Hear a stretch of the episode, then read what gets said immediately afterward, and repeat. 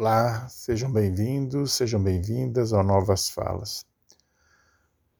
Olha, eu estou surpreso e muito triste com as notícias que acabo de ler e que me deram conta de que mães brasileiras estão denunciando escolas primárias portuguesas por maus tratos. Acreditem. Seus filhos, afirmam estas mães, estão sendo vítimas de xenofobia. Absurdo, né? É difícil de acreditar, confesso. Eu conheço bem Portugal, estive nesse país por várias vezes e sempre fui muito bem tratado. Tenho muitos amigos lá e ótimas recordações. Hoje, inúmeros brasileiros vivem em Portugal. A maioria como se sabe, deixou o Brasil em busca de uma vida melhor, com mais segurança. Assim como muitos portugueses, que em diferentes ocasiões escolheram viver aqui.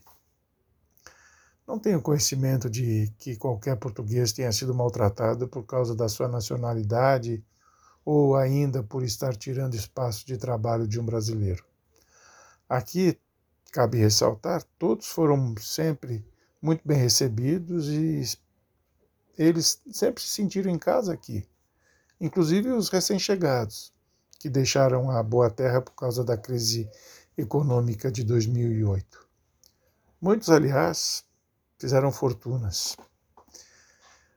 Algumas dessas mães brasileiras recorreram primeiro à direção das escolas e, sem respostas adequadas, tiveram que ir à polícia.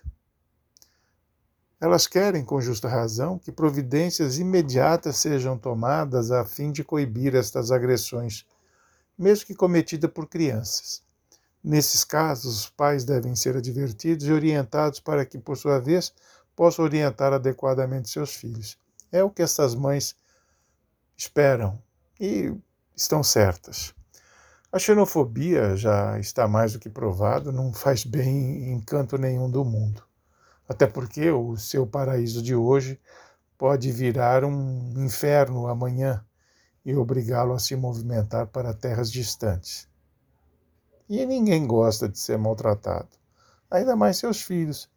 Já pensou vê-los chegar em casa entristecidos depois de, de terem sido humilhados pelos colegas? Não, isso não é bom para nenhuma criança, qualquer que seja a sua cor, nacionalidade, religião ou gênero. Sabemos que isso tem reflexos ruins em sua fase adulta. Por isso, melhor sempre é cortar o mal pela raiz. Espero, de coração, que as autoridades portuguesas tomem as providências devidas e necessárias e que essas crianças brasileiras, junto com seus coleguinhas portugueses, aproveitem bem esta fase da vida e se tornem adultos saudáveis, solidários, pacientes e empáticos. Abraço a todos e até amanhã.